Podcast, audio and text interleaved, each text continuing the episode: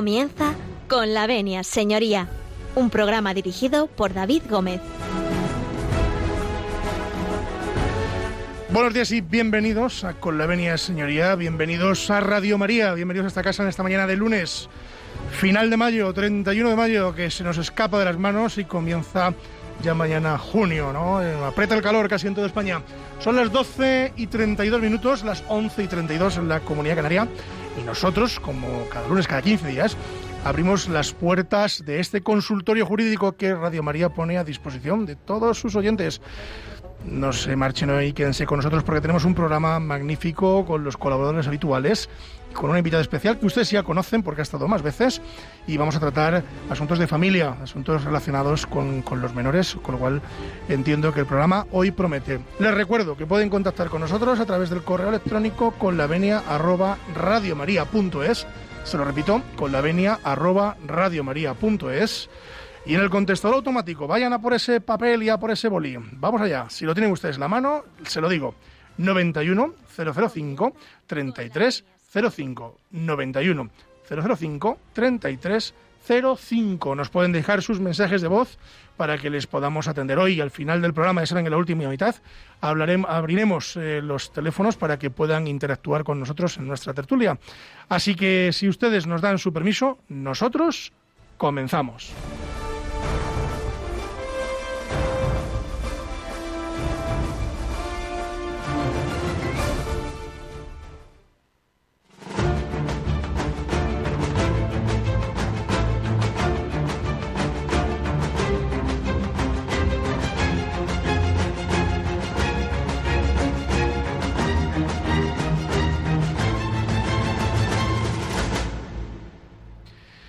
Bueno, con esta sintonía nos anuncian que tenemos nuestro diccionario jurídico. Ya saben ustedes que antes de arrancar el programa siempre tenemos la definición de, una, de una palabra, de un concepto jurídico. Y para ello, pues eh, tenemos a nuestro queridísimo colaborador, habitual, Javier Martín García. Don Javier, muy buenos días, queridísimo abogado desde Salamanca.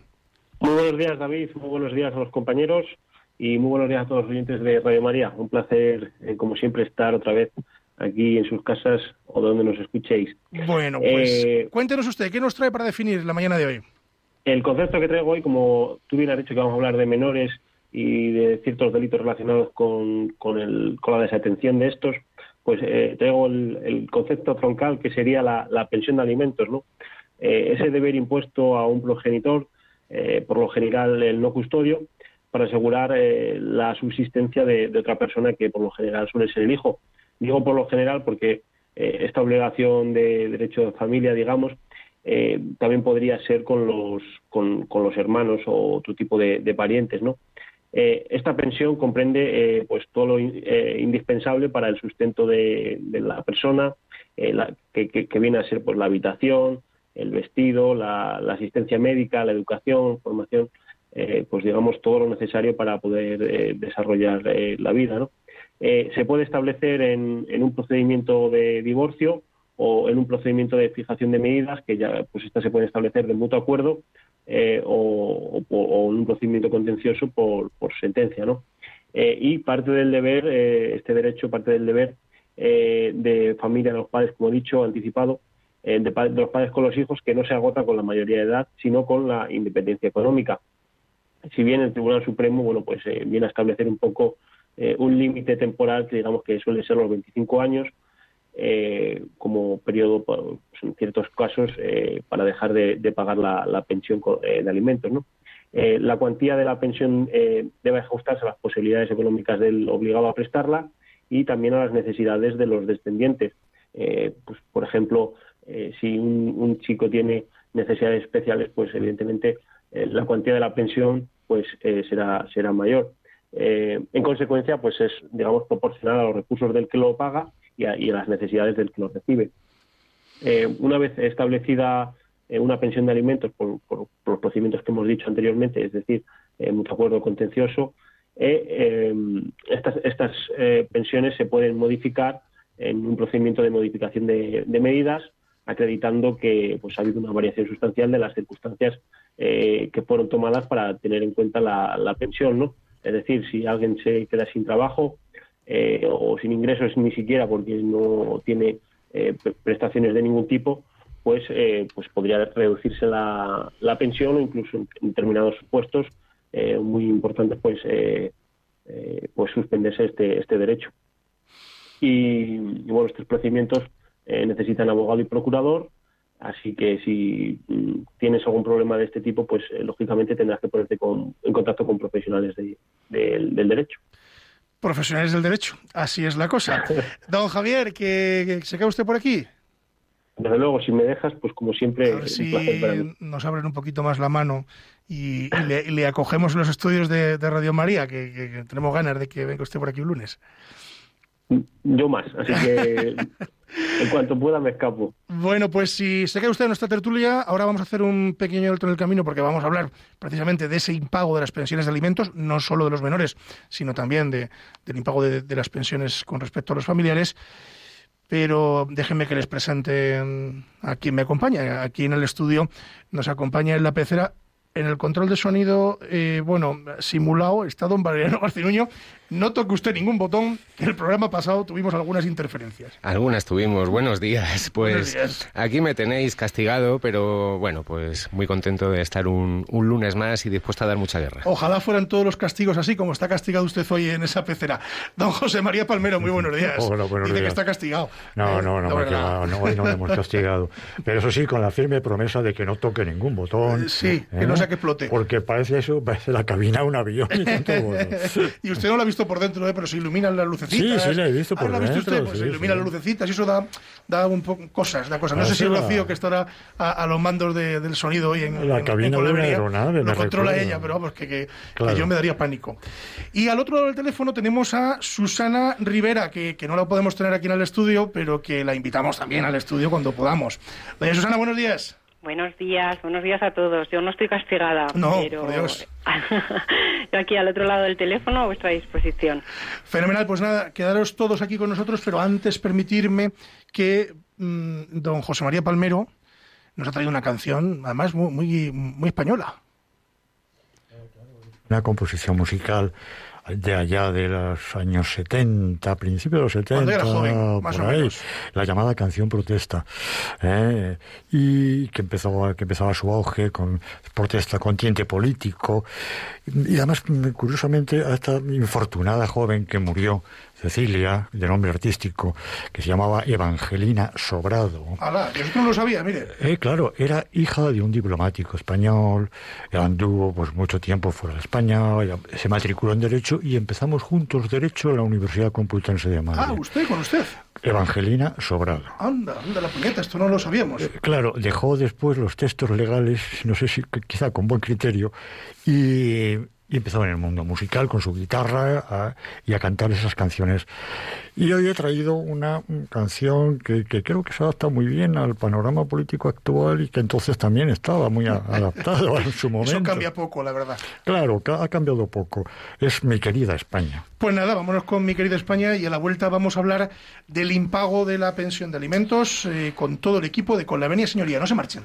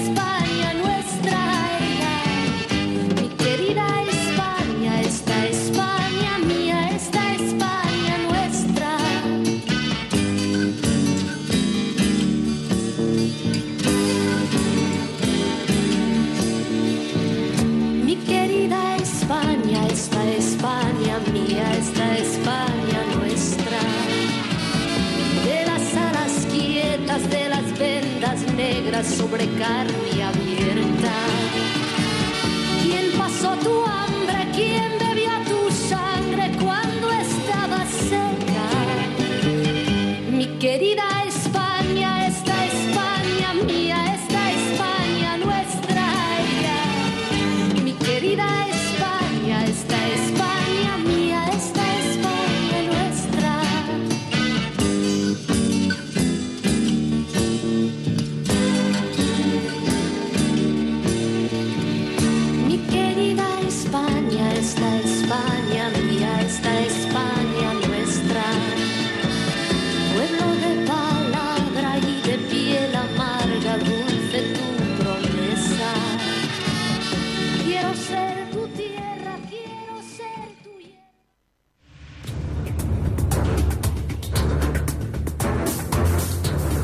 El caso de hoy. Y antes de irnos al caso de hoy, don José María, ¿qué decimos de esta canción? Que además eh, yo me acabo de enterar que era compañera de usted de pupitre universitario. compañera en primero de Derecho, luego ya ella dejó los estudios y tuvo el infortunado accidente mortal que le causó la vida y, su trayectoria eh, musical y, y, legal, claro. Pero me ha llamado la atención porque es que ya Antonio Machado, unos años antes, bastantes años antes, en 1912, Antonio Machado ya nos hablaba del españolito que vienes al mundo, te guarde Dios. Que, aunque no es la misma letra, pero es el mismo sentido y creo que sigue siendo actual. Solamente eso. Pues que Dios nos guarde. Españolito Qué buena falta nos hace a todos. Bueno, vamos con el tema de hoy. El tema de hoy eh, hemos dicho que es el impago de la pensión de alimentos. Don Valeriano, es usted el culpable de que hablemos hoy de esto. No toque ningún botón, le doy la palabra. Mm, bueno, pues tomo la palabra y por supuesto no toco ningún botón. Vamos a ver, pues eh, Javier lo, lo, has puesto muy bien porque aquí se pueden hablar de muchas cosas. Se puede hablar de, una vez que hay establecida una pensión de alimentos, se puede hablar tanto de una ejecución de sentencia cuando no se cumple y estaríamos hablando del orden jurisdiccional civil, pero también se podría hablar de un delito de abandono de familia esto hay que, lo de abandono de familia, eh, entrecomillarlo, porque el sentido que tenía hace unos cuantos años en anteriores códigos penales no es el mismo que tiene ahora, que se refiere exclusivamente al contenido económico, digamos, del delito, que, al que nos referiremos. Eh, de manera que se puede enfocar desde estos dos puntos de vista y además ha hecho una apreciación que es, muy curiosa, eh, pero que viene muy a cuento, digamos, de lo que sería el delito de abandono de familia El delito de abandono de familia, digamos que lo recoge el artículo 227 de nuestro Código Penal y consiste en incumplir una resolución judicial, es decir, o una sentencia, o bien un auto de medidas provisionales en aquellos procedimientos en los que eh, pues todavía no se ha dictado una sentencia en cuanto a las medidas definitivas, pero sí, digamos, hay unas provisionales, ¿no? Entonces, eh, pues cuando se deja de pagar durante dos meses consecutivos o bien cuatro no consecutivos, se estaría incurriendo en la conducta delictiva. Luego pasaremos eh, a exponerlo con más detalle porque lógicamente esto requiere una denuncia previa, no, no es eh, algo que se inicia de oficio. Pero es, es, curioso porque nuestro código penal, porque esto es lo que utilizamos en el día a día. Yo llevo menos tiempo que José María, pero ya van para 17 años que me dedico al derecho penal como profesional. Y, bueno, pues siempre mm, me he encontrado con la aplicación de este artículo, 227 del Código Penal. Sin embargo, eh, el 226 de nuestro Código Penal también se refiere a este delito eh, y en efecto pues eh, se castiga al que dejare de cumplir los deberes legales de asistencia inherentes a la patria potestad, tutela, guardo, acogimiento familiar o de prestar la asistencia necesaria y legalmente establecida para el sustento de descendientes, ascendientes o cónyuge. En este sentido hay que decir que bueno es, es curioso porque aquí no estamos hablando de que exista una resolución judicial y que se está incumpliendo. Este artículo no habla para nada de una resolución judicial, sino de unos mm, deberes inherentes a las relaciones familiares.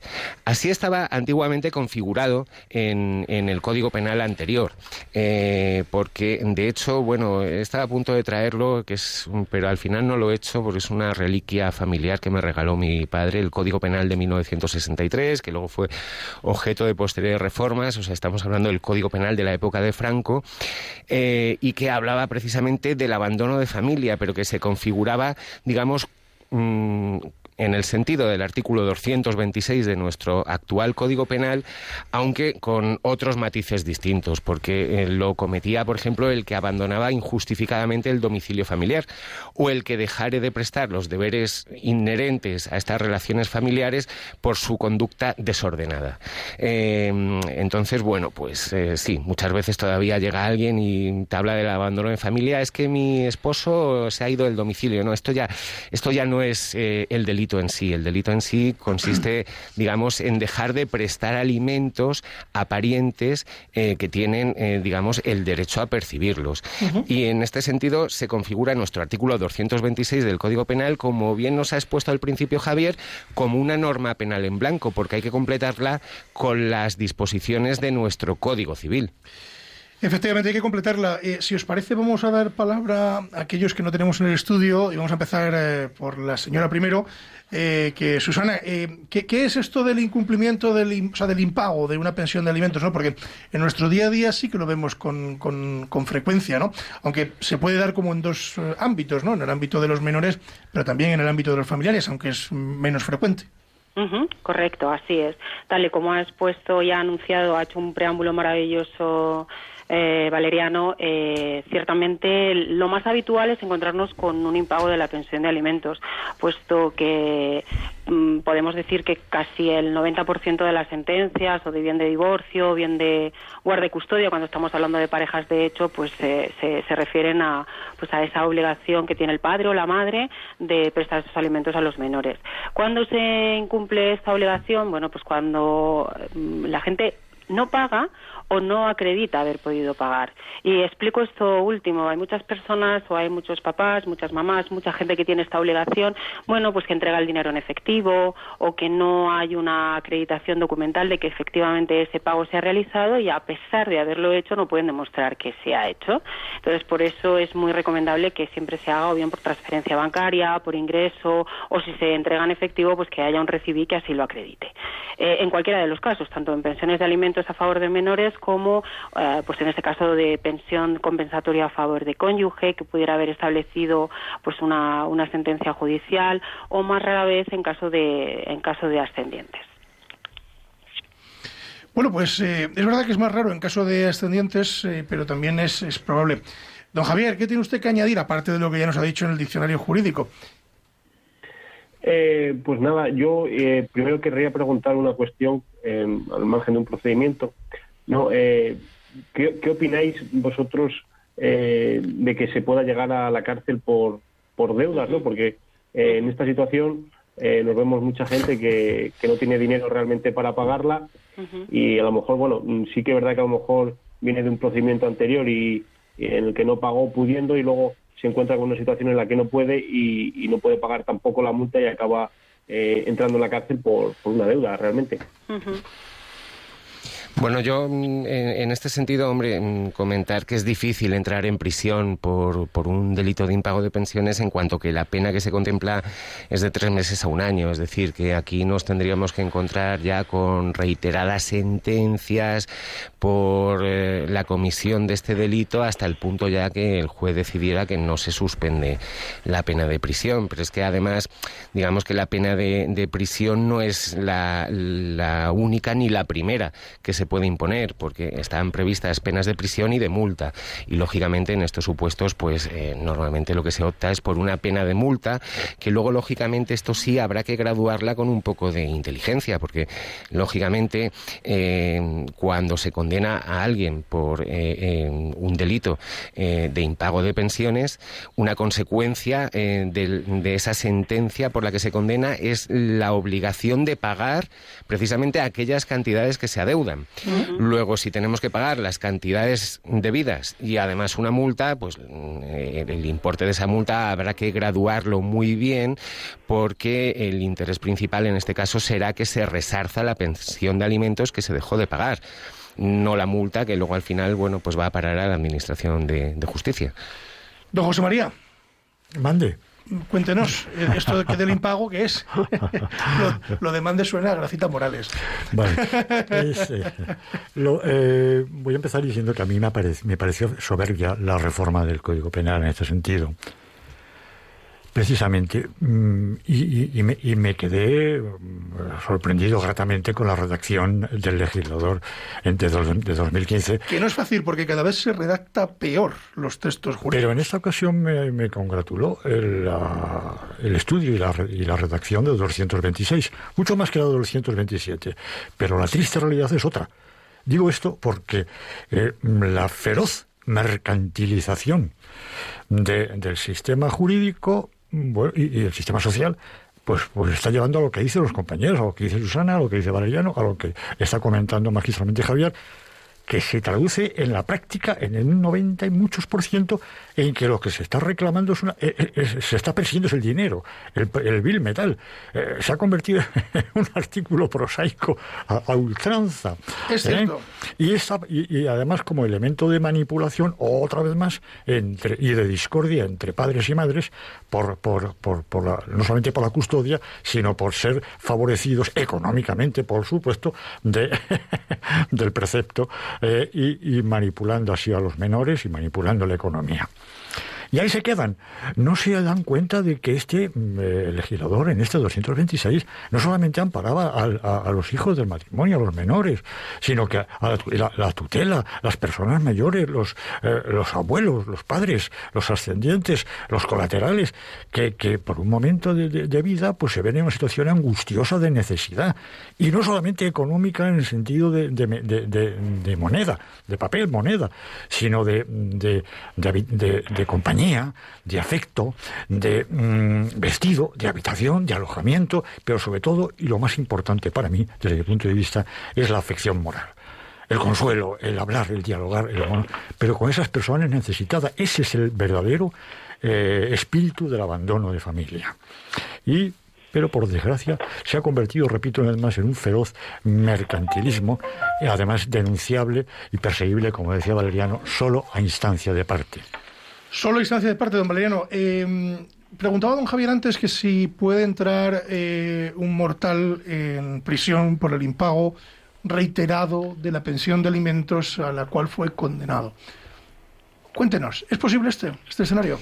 Mm, hombre, pues es un poco lo, que te he dicho. Es posible es, posible es, porque realmente cuando se impone una pena de prisión inferior a, los dos años, bueno, pues eh, normalmente, aunque es una potestad que tiene el órgano jurisdiccional, eh, la primera condena, porque este este beneficio de la suspensión de la pena, eh, de la pena de prisión, de privación de libertad, es de lo que se suspende, no no en otro sentido, pues una potestad que tiene el, el juez y que, eh, por lo tanto, bueno, pues por razones motivadas eh, podría denegar. Mm, no es el primer caso que sale a la palestra en el que una persona condenada a dos años o menos de prisión mm, es obligada a entrar en prisión. Eh, algún caso de algún famoso sí que, por sí que conocemos. por arresto sustitutorio en caso de impago de la multa. Claro, pero, pero exactamente, pero, pero que realmente es muy complicado, es muy complicado porque tendrían que existir varias condenas de prisión y como he dicho,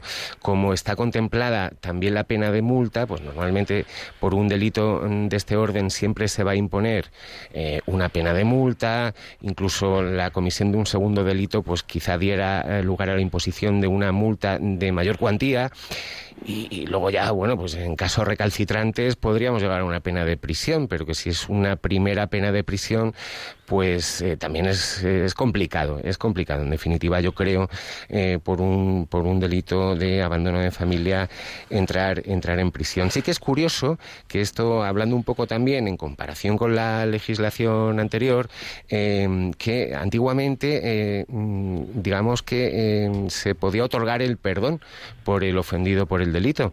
En cambio, la actual regulación de nuestro Código Penal no contempla el perdón de la persona agraviada, con lo cual, en, un caso de estos, pues tendríamos que recurrir a la suspensión de la pena o incluso al indulto, que precisamente, aunque ya te lo he comentado antes y no te quiero alterar el orden del programa, querría luego, por un asunto quizá relacionado, hablar de, de un indulto en concreto, aunque sea al final del programa. Yo, yo sí lo planteaba porque eh, tenía un caso eh, del turno de oficio de sí, era una persona que ya era eh, agravante de reincidencia porque era el segundo impago que, tenía y además que la, la expareja o exmujer eh, se dedicaba a denunciarle por toda España de forma sistemática en los, en los impagos. Y, vamos, el, juez aquí en Salamanca sí que quería, quería la, vamos, el Ministerio Fiscal pedía la cárcel y el juez estaba por la labor de, dársela, pero bueno, llegamos a un acuerdo con el Ministerio Fiscal y al final una pena de multa bastante elevada, de, no sé si era eh, 12 meses o, o 16 meses, no me acuerdo cuánto era.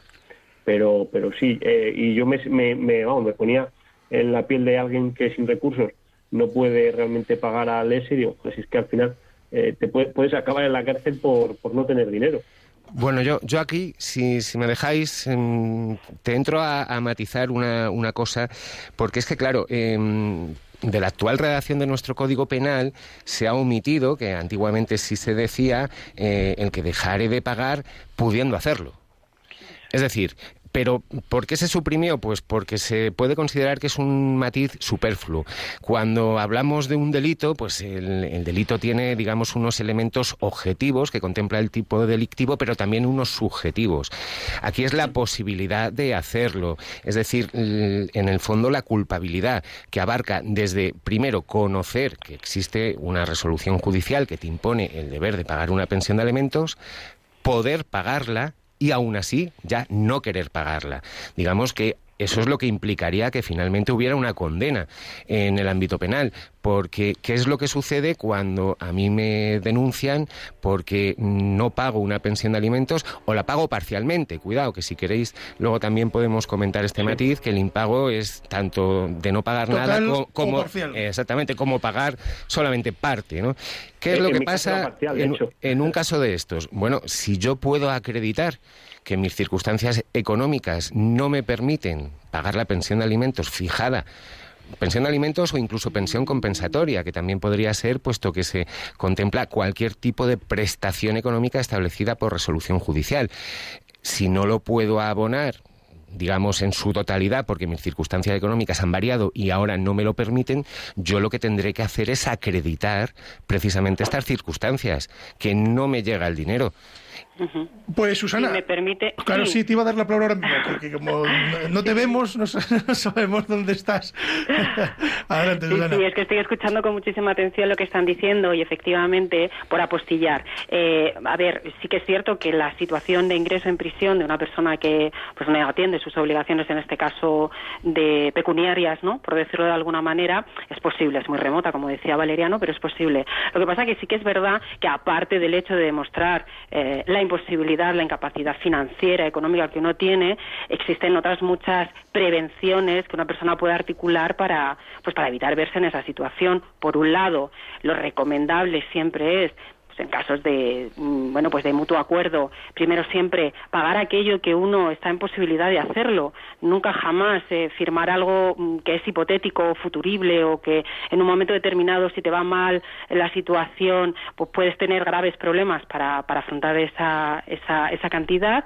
Y luego eh, a la vista está que las circunstancias económicas que son tan fluctuantes eh, se puede producir esa, esa situación. Es decir ahora puedo y mañana no acudir siempre a un un procedimiento de modificación de medidas, porque desde luego lo que no tiene o no o mal se compadece es que alguien que no pueda sea, sea denunciado de forma sistemática viéndose la situación que estaba comentando el compañero, bueno, pues no ponga o no intente poner remedio a, algo que puede tenerlo en la, en la vía civil. Y es decir, oiga, me encuentro en esta situación de desempleo o estoy en un ERTE o he tenido que cambiar de trabajo y mi, remuneración es menor, bueno, pues de alguna manera las herramientas jurídicas también eh, ajustan esas posibilidades y se ve uno exonerado o por lo menos mm, amparado no ante una posible denuncia que pueda recibir.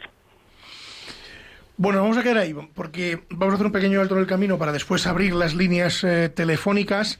Eh, nos vamos a ir, en este caso, a una canción que ha traído don Valeriano, pero eh, si me lo permiten, les voy a dar el teléfono para que ustedes ya vayan tomando nota, porque a la vuelta vamos a abrir las eh, líneas telefónicas. Así que miren, tomen buena nota del teléfono del directo del programa, que es el 91 005 94 19. Se lo repito, 91 005 94 19. Don Valeriano, ¿Qué nos ha traído hoy? Bueno, pues mm, parecemos el perro y el gato, don José María y yo, que siempre nos trae una canción bien española y, yo os traigo canciones extranjeras. En contrapunto. Eh, pero no es, no, es por bien eso. que traiga canciones extranjeras, pues yo que, no tengo ni idea de inglés, está fenomenal. Mi inglés es de Ávila, es un inglés castizo, profundo. Así como no lo entendemos. No me entero. Pues, bueno, díganos, díganos. Bueno, pues, hombre, yo la traigo primero porque, mm, pues, eh, vamos a ver, es, eh, es música country, es un cantante que a mí me encanta, eh, de, este tipo de música que se llama Black Selton. Pero hoy la traigo en especial eh, porque hoy en Estados Unidos es el Memorial Day, es el Día de los Caídos. Y Estados Unidos pues es un país que, a diferencia a lo mejor de lo que sucede con nosotros, que somos muy críticos con nosotros mismos, ellos al contrario, ¿no? Tienen un gran orgullo. Bueno, usted lo conoce bien, que ha vivido en Estados Unidos. Bueno, pues es un país efectivamente con el que he tenido un, vínculo especial y que me caen muy bien los urgentes. Y además mm, es lo que comentaba, ¿no? Es una de las cosas que primero me llamó la atención, además de cómo es la gente, de, lo campechanos que son y lo amables, por mucho que podamos tener otras ideas acerca de, los americanos, una cosa es la, gente de la calle y otra cosa son los gobiernos, ¿no? Eh, pero sí que me llamó esto la atención, ¿no? El orgullo que ellos mismos sienten de ser americanos. Y bueno, pues es una canción que va un poco de eso, porque se llama mm, God's Country, Country. Eh, perdonar mi inglés, que también es de Ávila. Es un inglés abulense también, es un inglés abulense. God's Country. country. Bueno, eh, en definitiva, se traduciría como eh, el país de Dios. Muy bien, vamos a escuchar el país de Dios y a la vuelta vamos a, mm, abrir las líneas para que participen ustedes en nuestra tertulia. Vamos a escuchar la canción que nos pone don Valeriano, de nombre impronunciable para mí. Volvemos enseguida.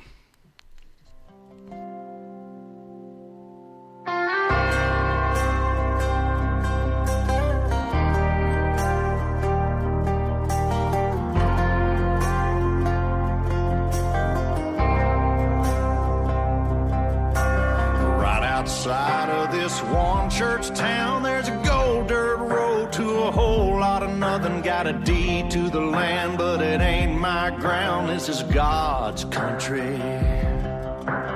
We pray for rain and thank Him when it's falling, cause it brings a grain and a little bit of money. We put it back in the plate. I guess that's why they call it God's country. I saw the light in a sunrise sitting back in a 40 on the muddy riverside getting baptized with the dogs running. Saved by the sound of a pin found Dixie whistle in the wind that'll get you heaven bound. The devil went down to Georgia, but he didn't stick around. This is God's country. We turn the dirt and work until the week's done. We take a break and break bread on Sunday, then do it all again, cause we're proud to be from God's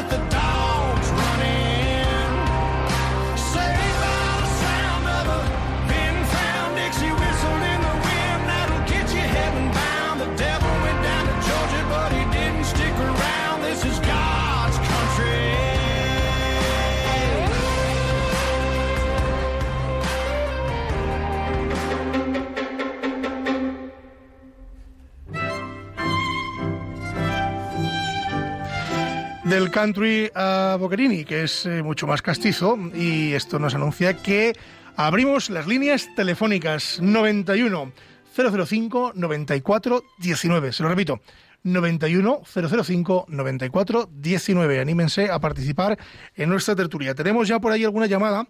Nos vamos hasta Segovia porque tenemos a un oyente eh, que nos quiere saludar desde Segovia. Muy buenos días. Buenos días. Buenos días. Cuéntenos, ¿en qué podemos ayudarla? Mire, yo tengo una amiga de, 90, de 73 años. Está separada de su marido desde hace dos años. Sí. La pusieron un, X ¿no? De, pensión que la tenía que pasar su marido. Sí.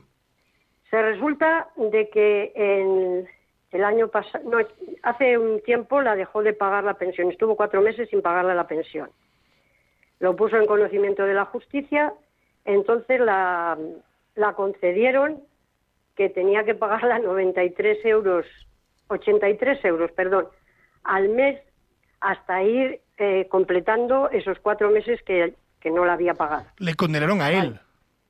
Le condenaron a él, ah, vale. Pero es que ha vuelto a dejarla de pagar la pensión otra vez. Y entonces solo recibe los 83 euros de cada mes.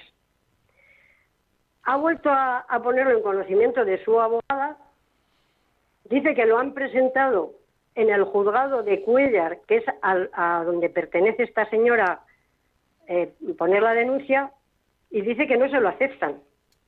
Que si fuera para, para comer los niños, y eso sí, pero que para ella no. ¿Y eso mm, dónde puede recurrir o qué puede hacer esta señora?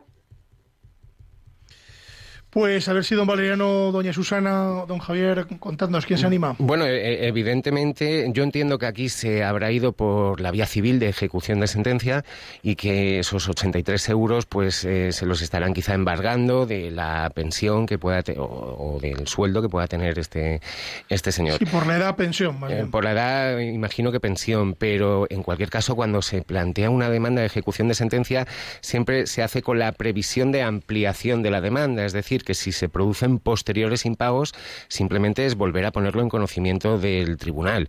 Es, eh, es lo suyo, salvo que a lo mejor se pueda dar la circunstancia de que se trate de una pensión compensatoria que se haya establecido por un número concreto de años o de tiempo y este tiempo ya haya transcurrido, pero si no, lógicamente el juzgado tiene que aceptar la ampliación. Podría darse el caso de que eh, no se hubiera presentado la demanda con ampliación eh, de posteriores cantidades eh, impagadas, pero en este caso se podría resolver presentando una nueva demanda por las nuevas cantidades. Siempre en vía civil. Sí, en vía civil me estoy refiriendo. Bueno, tenemos otro lado del teléfono, Antonia Rodríguez. Antonia, muy buenos días. No sé si ¿Preguntita? Ahora sí, Antonia, perdón, que, es que ha pisado un Valeriano el cable. Díganos, ah. Antonia. ¿Cómo dice? Díganos, díganos.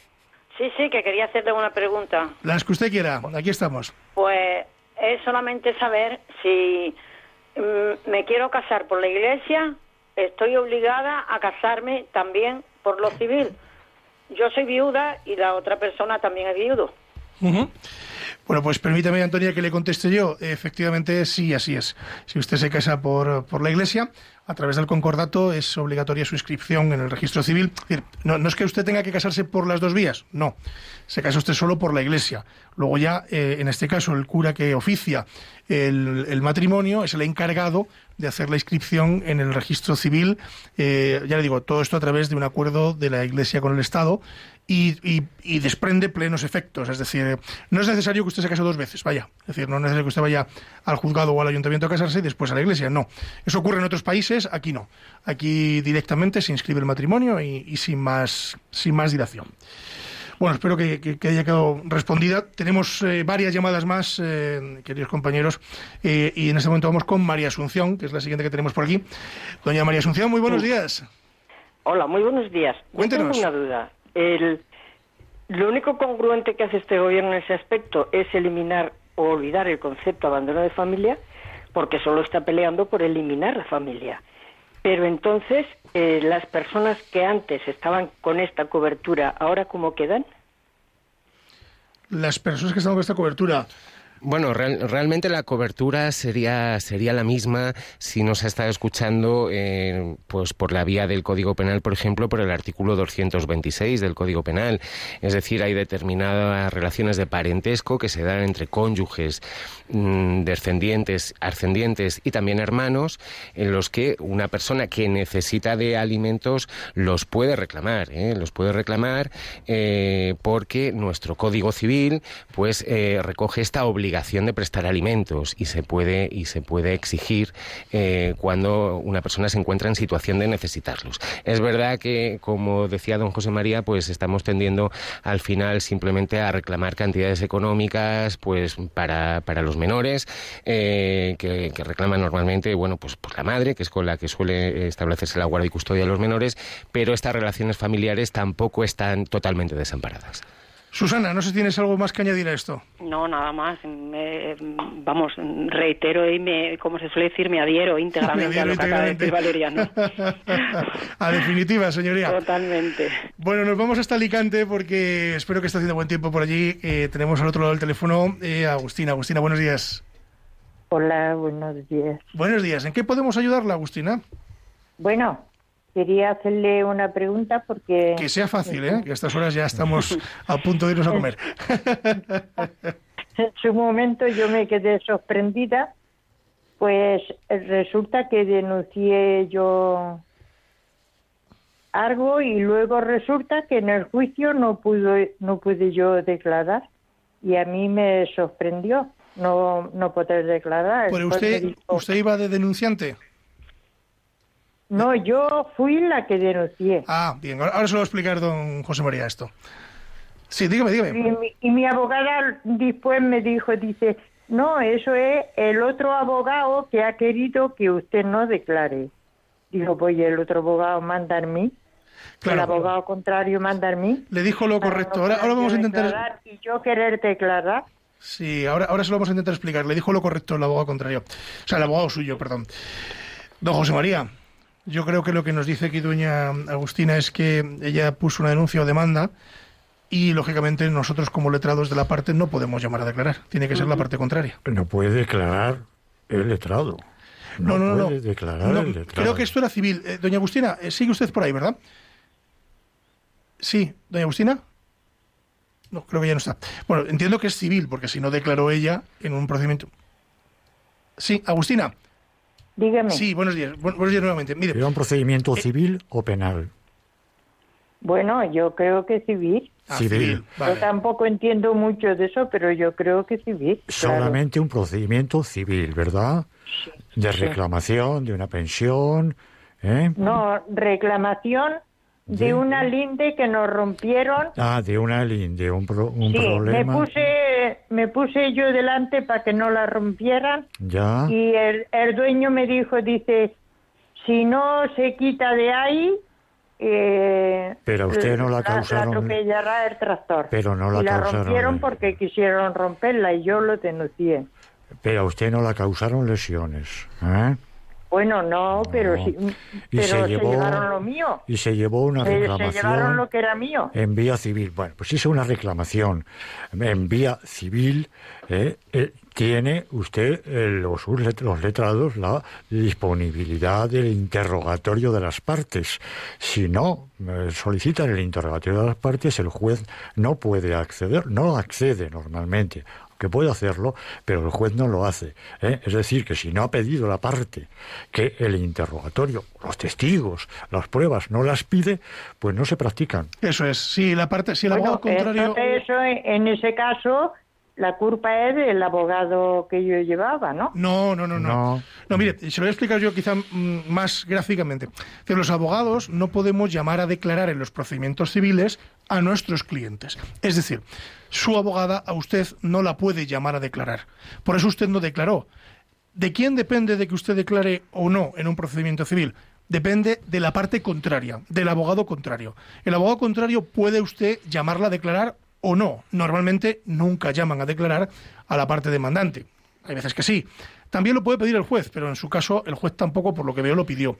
Con lo cual, su abogada hizo lo correcto eh, y le explicó correctamente en qué consiste esto. Esto es una cuestión muy común a la mayoría de los clientes, eh, Susana, que, que, habitualmente eh, bueno, piensan que pueden declarar y realmente esto no funciona así. No, son como los juicios americanos, que sí que pueden declarar, aquí no.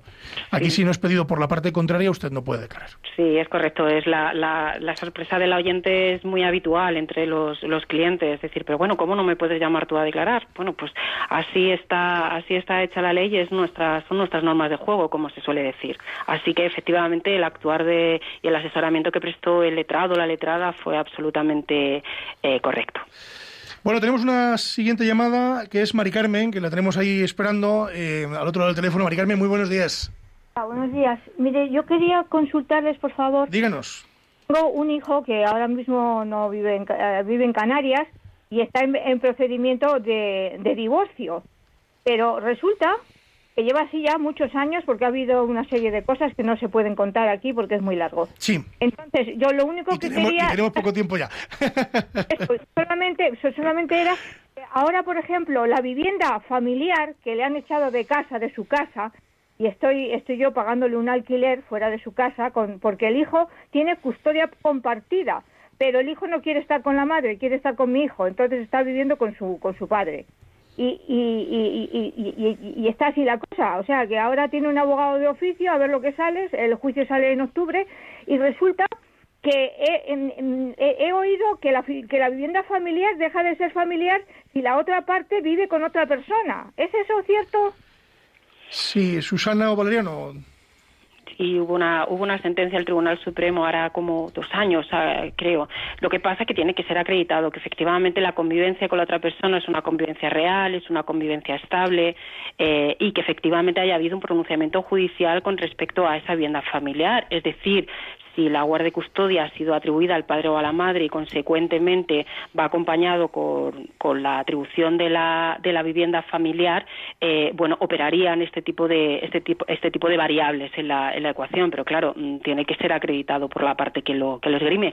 Lo que pasa es que no entiendo muy bien la, la situación de hecho porque dice que hay una guardia de custodia compartida, pero sin embargo parece que hay una atribución a la madre. Mm, no sé no sé muy bien el contexto de la situación eh, en concreto pero pero sí es posible es posible desafectar la vivienda la vivienda familiar en el caso de que el progenitor que la tenga otorgada bueno pues te conviva de forma estable y permanente con otra persona sí bueno, pues eh, hasta aquí pueden ustedes llamarnos alguna más. Tenemos nada, unos minutos, eh, pero sí que podríamos hacer un pequeño balance. Don Javier, eh, de su experiencia profesional, vamos a, ir recogiendo velas, el impago de la pensión de alimentos, ¿esto es muy común o no? Javier se nos ha sido Valeriano que, que toca el, el, botón. Las culpas siempre me las echan a mí. Ah, ya ¿eh? está, ya está por aquí, ya está por aquí. Sí, no, decía que, que, sí, que es muy habitual el impago, más el de la, los alimentos al hijo que el de la compensatoria, eh, si hay un procedimiento penal, ¿no? Eh, yo, por apuntar eh, un consejo para la persona que esté en una situación eh, de necesidad como, como alimentante, es decir, como eh, gente que tiene que, pagar una pensión y no puede, pues que inicie eh, antes de antes de incluso de impagar un procedimiento de modificación de medidas. Esto, aunque luego se perdiera de cara pues eso, al procedimiento penal, por si luego después hay una denuncia, meter, pues eso, que has intentado solucionar el tema y, hacerlo bien, pues siempre es más beneficioso. Eh, de cara a la, culpabilidad y demás que, ha valorado eh, como muy bien Valeriano. Entonces, pues eso, básicamente, eh, hacer las cosas bien y bueno, y siempre si hay mutuo acuerdo, pues con la otra parte, pues intentar arreglarlo mutuo acuerdo, lógicamente, y, nunca llegar pues a, estos puntos de un procedimiento penal por dejar de pagar la pensión, claro. Nos vamos a ir despidiendo. Susana, eh, ¿cuál sería la recomendación que darías tú a los oyentes en caso de que hubiera un impago de pensión de alimentos? A ver, en caso de que hubiera un impago de pensión de alimentos, también, a ver, eh, partimos de la base que a pesar de que las personas puedan estar separadas o divorciadas, si hay hijos, porque insistimos en, el, en un alto porcentaje de los casos nos encontramos con pensiones alimentos, eh, debemos presumir que tiene que haber algún tipo de comunicación, ¿de acuerdo? Entonces, acudir al auxilio judicial de forma directa y como primera medida, bueno, pues eh, un poco eh, apostillando lo que se estaba diciendo antes, pues no parece lo más recomendable, sino que ponerse en contacto con la otra persona, saber qué es lo que ha pasado, pues a lo mejor tiene una incidencia puntual, pues que de un modo u otro, de forma temporal muy rápida, pues pueda ser subsanada. Eso como primera cuestión. Si se ve que ya es algo, mm, bueno, pues reiterativo, que la otra persona pues no atiende llamadas, no atiende requerimientos, bueno, pues siempre eh, acudir desde luego a un profesional de derecho, a un abogado, que siempre también podrá, bueno, pues tender puentes, bien con la persona directamente o con su representante legal para poder llegar a un acuerdo extrajudicial, pues un pago, un pago aplazado, una quita si hay un, porque claro, mm, todo esto es tiempo y se va acumulando una deuda que a lo mejor es vital para la persona persona que necesita recibir ese dinero para alimentar pues a los a los hijos menores o mayores de edad que todavía siguen su formación académica. Y como última instancia pues desgraciadamente pues sí acudir al juzgado. Hombre desde luego que haya como bien ha apuntado Valeriano al principio del programa que haya un procedimiento penal y que por tanto exista la posibilidad de una imposición de multa eh, aparejada al pago de la deuda existente bueno pues parece que es como eh, castigar al castigo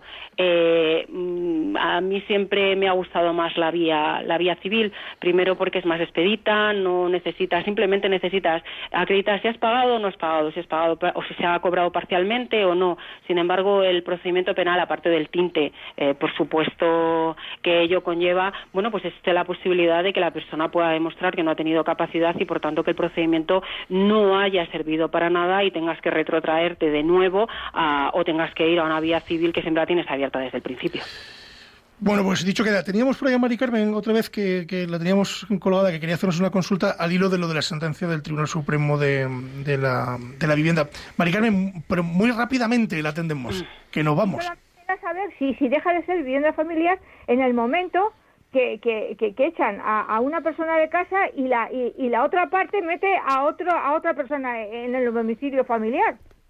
Pues vamos a intentar contestarle. Don Valeriano, así ya recogemos velas. No, no es que deje de ser la vivienda familiar, sino que eh, suponiendo que eh, esta vivienda sea en propiedad, aunque se esté pagando una hipoteca, si se ha atribuido el uso y disfrute al, al bueno, al progenitor custodio y esta persona, como bien nos ha explicado Susana, pues mantiene una relación con un tercero eh, de forma estable, etcétera, lo que se podría solicitar ahí es la liquidación de gananciales y, y por lo tanto que cada uno percibiese lo suyo. No es que en sí vaya a dejar de ser la vivienda familiar, pero que se puede entrar a liquidar los gananciales, cosa que de otra manera, bueno, pues mientras que haya hijos menores y que estén en situación de necesitarlo, seguirá siendo el domicilio familiar y digamos, pues es un bien que está ahí, pero mm, que se liquidará en el futuro.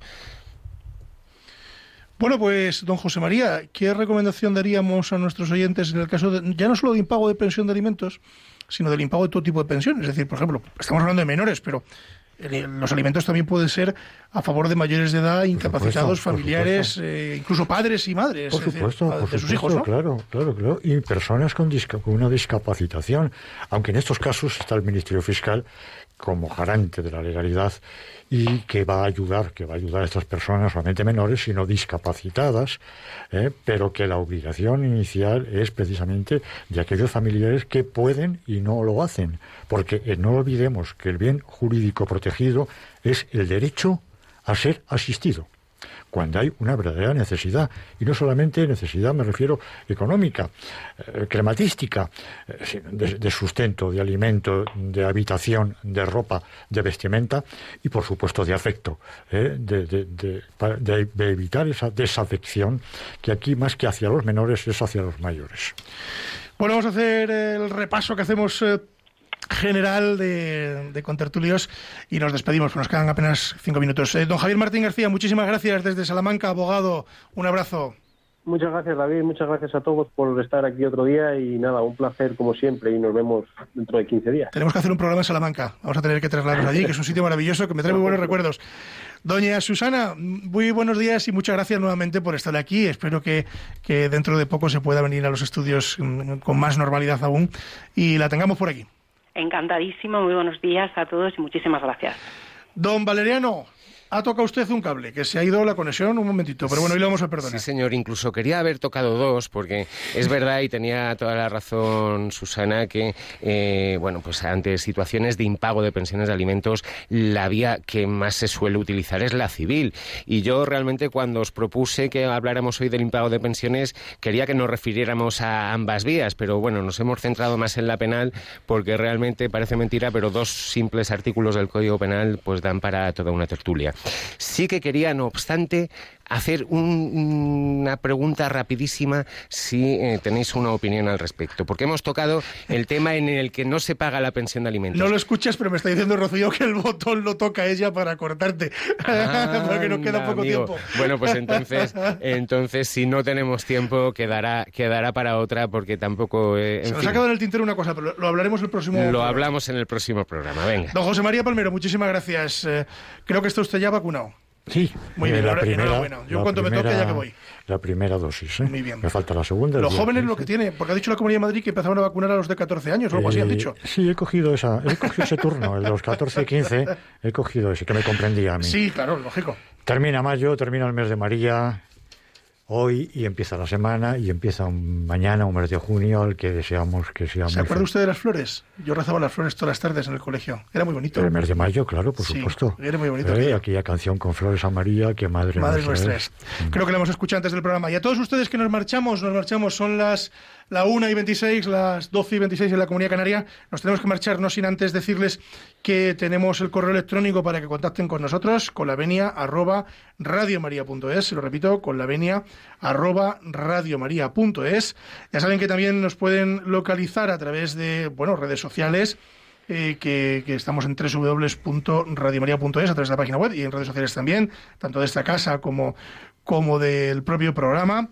Y bueno, decirles eh, que tomen buena nota del contestador automático, que es el 91 005 3305. Se lo repito, 91 005 3305. Nos pueden dejar sus mensajes y nosotros lo atendremos eh, encantado. Nos vamos, no se marchen, quédense porque a continuación viene Revista Diocesana y después los informativos de esta casa que traen la actualidad, eh, no solo nacional, sino también mundial y de la Iglesia. A todos ustedes, gracias, gracias por estar aquí un lunes más. Nos vemos dentro de 15 días y no se olviden de que si la justicia es justa, es doblemente justicia. Muy buenos días.